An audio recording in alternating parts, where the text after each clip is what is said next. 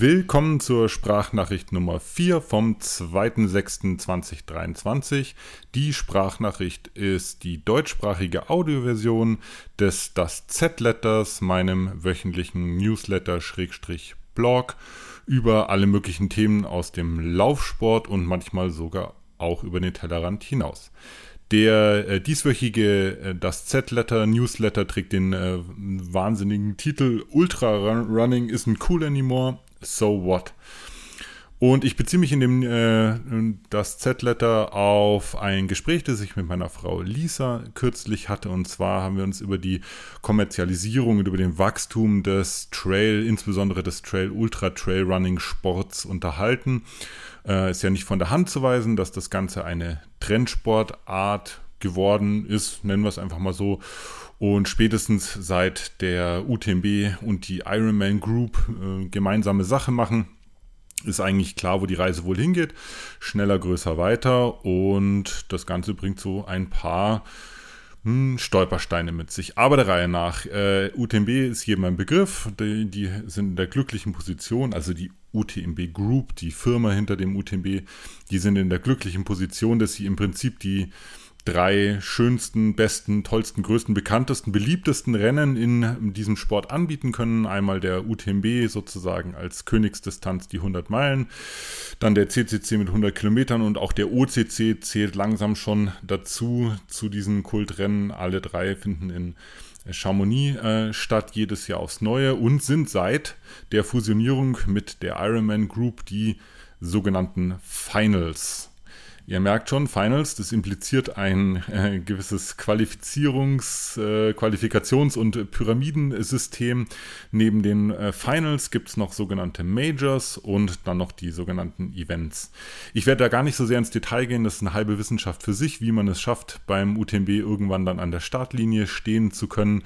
Äh, nur so viel, das Ganze ist schon so aufgebaut, dass man sich im Prinzip ein komplettes Jahr, also eine komplette Saison im äh, UTMB Mikrokosmos bewegt, äh, dort seine Running Stones sammelt, äh, seinen Index verifiziert oder wenn man zu den etwas schnelleren Läuferinnen und Läufern gehört, äh, Top 3 oder Top 10 läuft und sich somit dann für die Finals in Chamonix qualifiziert.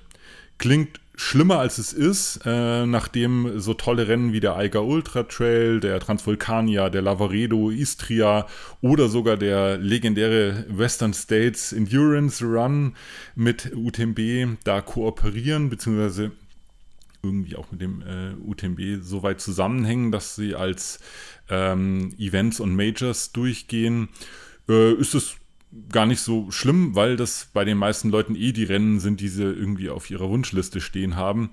Äh, ist vielleicht ein bisschen schwerer reinzukommen, als es früher war, ähm, wobei ich jetzt auch nicht gehört habe, dass das jetzt so völlig unmöglich geworden ist, seit der UTMB auf dieses neue System umgestellt hat. Ähm, aber im Prinzip ist es schon so gedacht, du wirst äh, das ganze Jahr an, an bei UTMB-Rennen äh, teilnehmen um dann am Ende mm, in Chamonix an der, an der Startlinie äh, zu stehen. Soweit, so gut. Ja, ja und nein.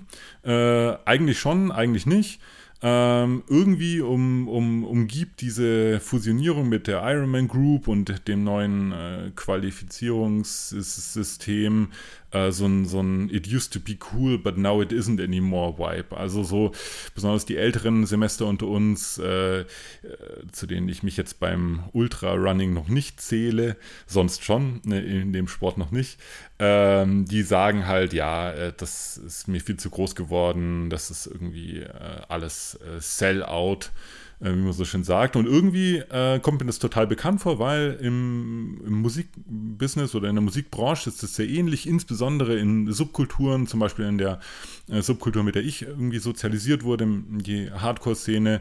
Hm, da ist es so, sobald eine Band einen gewissen Bekanntheitsgrad überschritten hat oder auch ein gewisses Genre, ähm, kommt es zu so einer Abspaltung. Ich habe das irgendwann mal Selbstreinigungsprozess genannt, wo sich dann quasi ein harter Kern, ein Hard Hardcore sozusagen abspaltet und äh, neu definiert, was denn jetzt eigentlich äh, Hardcore ist und welche Bands jetzt cool und angesagt sind und so ein bisschen den Bands oder den Genres, die zu groß und zu bekannt geworden sind, den Rücken kehren.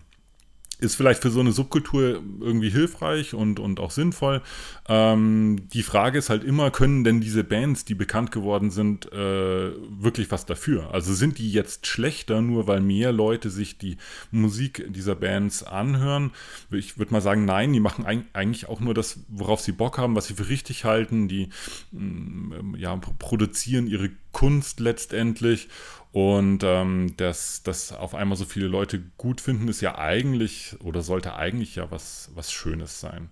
Wenn man diese Analogie jetzt auf den, auf den Laufsport überträgt, insbesondere jetzt auf die, äh, den Wachstum im Bereich Ultra- und Trailrunning, ähm, dann herrscht da so ein, so ein ähnlicher äh, Vibe vor.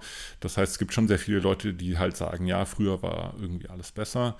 Ähm, und ja, das das sehe ich so ein bisschen kritisch, wenn ich ehrlich bin. Also zum einen ist es so, äh, ja klar, also vielleicht war es aus deiner Sicht irgendwie früher besser, aber Dinge entwickeln sich weiter und Menschen, die jetzt ganz neu mit diesem Sport in Kontakt kommen und den UTMB vielleicht jetzt gerade erst für sich, äh, für sich entdecken, für die ist das, ist das äh, total demotivierend, wenn sie umgeben sind von Leuten, die ihnen ständig erzählen, dass früher irgendwie alles besser war. Äh, selbst wenn es aus deren Sicht so ist, äh, ist es trotzdem äh, insgesamt einfach ein, ein schle schlechte Signale, die man an die neue und jüngere Generation da äh, aussendet. Das heißt natürlich im Umkehrschluss nicht, dass man alles cool finden muss, was der UTMB oder besser gesagt die UTMB Group, die Firma dahinter, äh, so auf die Beine stellt. Da gab es ja jetzt schon auch berechtigterweise sehr viel Kritik.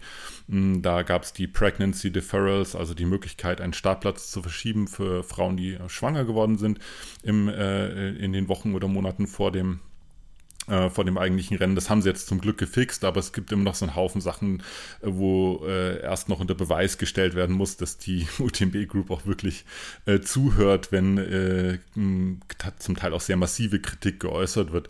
Ich erinnere mich da noch an die, an die äh, zum Beispiel Medienberichterstattung von der weiblichen Eliteläufer letztes Jahr. Die wurden fast gar nicht gezeigt, im Gegensatz dazu die Männer eigentlich die ganze Zeit.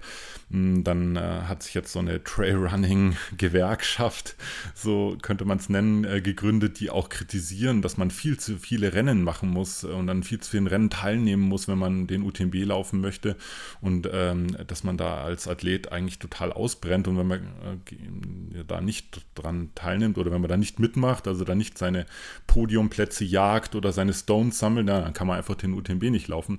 Äh, auch das, äh, das wurde vielfach kritisiert. Um es kurz zu machen, also klar, Kommerzialisierung ohne Wenn und Aber, das braucht man sich auch nicht schönreden, aber selbst wenn man diesen Pfad einschlägt und größer, äh, bekannter und reicher werden will, kann man das natürlich auch mit ein bisschen mehr äh, Feingefühl äh, verfolgen, dieses Ziel.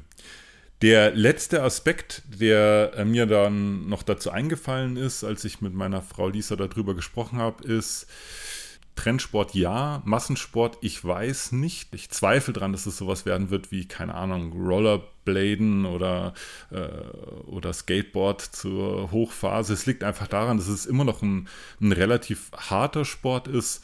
Also klar, beim Tennisspielen kann man sich auch anstrengen und es gibt auch ein Verletzungsrisiko, aber mit hart meine ich, dass du halt einfach mit relativ vielen Komponenten umgehen musst, die sonst kaum ein anderer Sport ähm, mit sich bringt. Also sei es jetzt irgendwie, dass man extremem Wetter ausgesetzt ist oder auch die Länge der, äh, der, der Rennen. Also ein Ultra Trail, der kann 10, 15, 20, 30 und noch mehr Stunden dauern.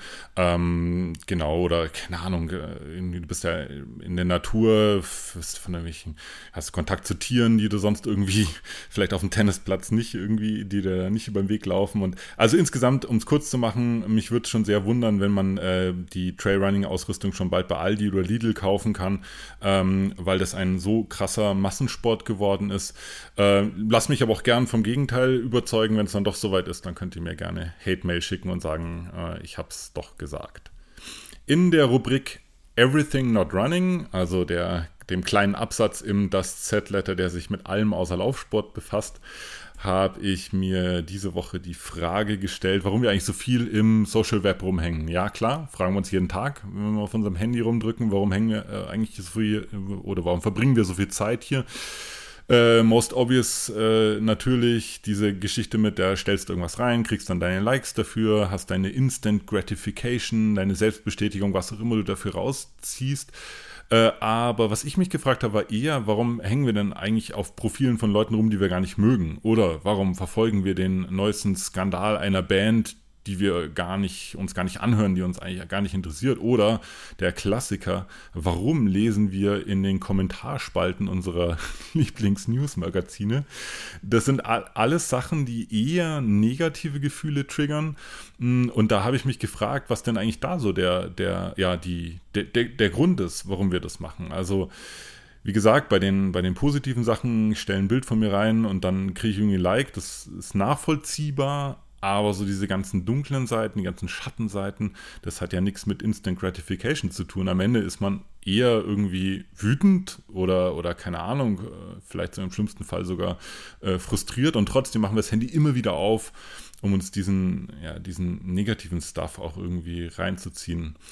Also Aufruf an alle ähm, Hobbypsychologen oder auch die echten Psychologen, wenn ihr Lust habt, mir das mal zu erklären, was dann, warum wir das eigentlich so handhaben, dann nur raus damit, entweder in der Kommentarspalte vom Das Z-Letter oder mir einfach eine Nachricht schicken.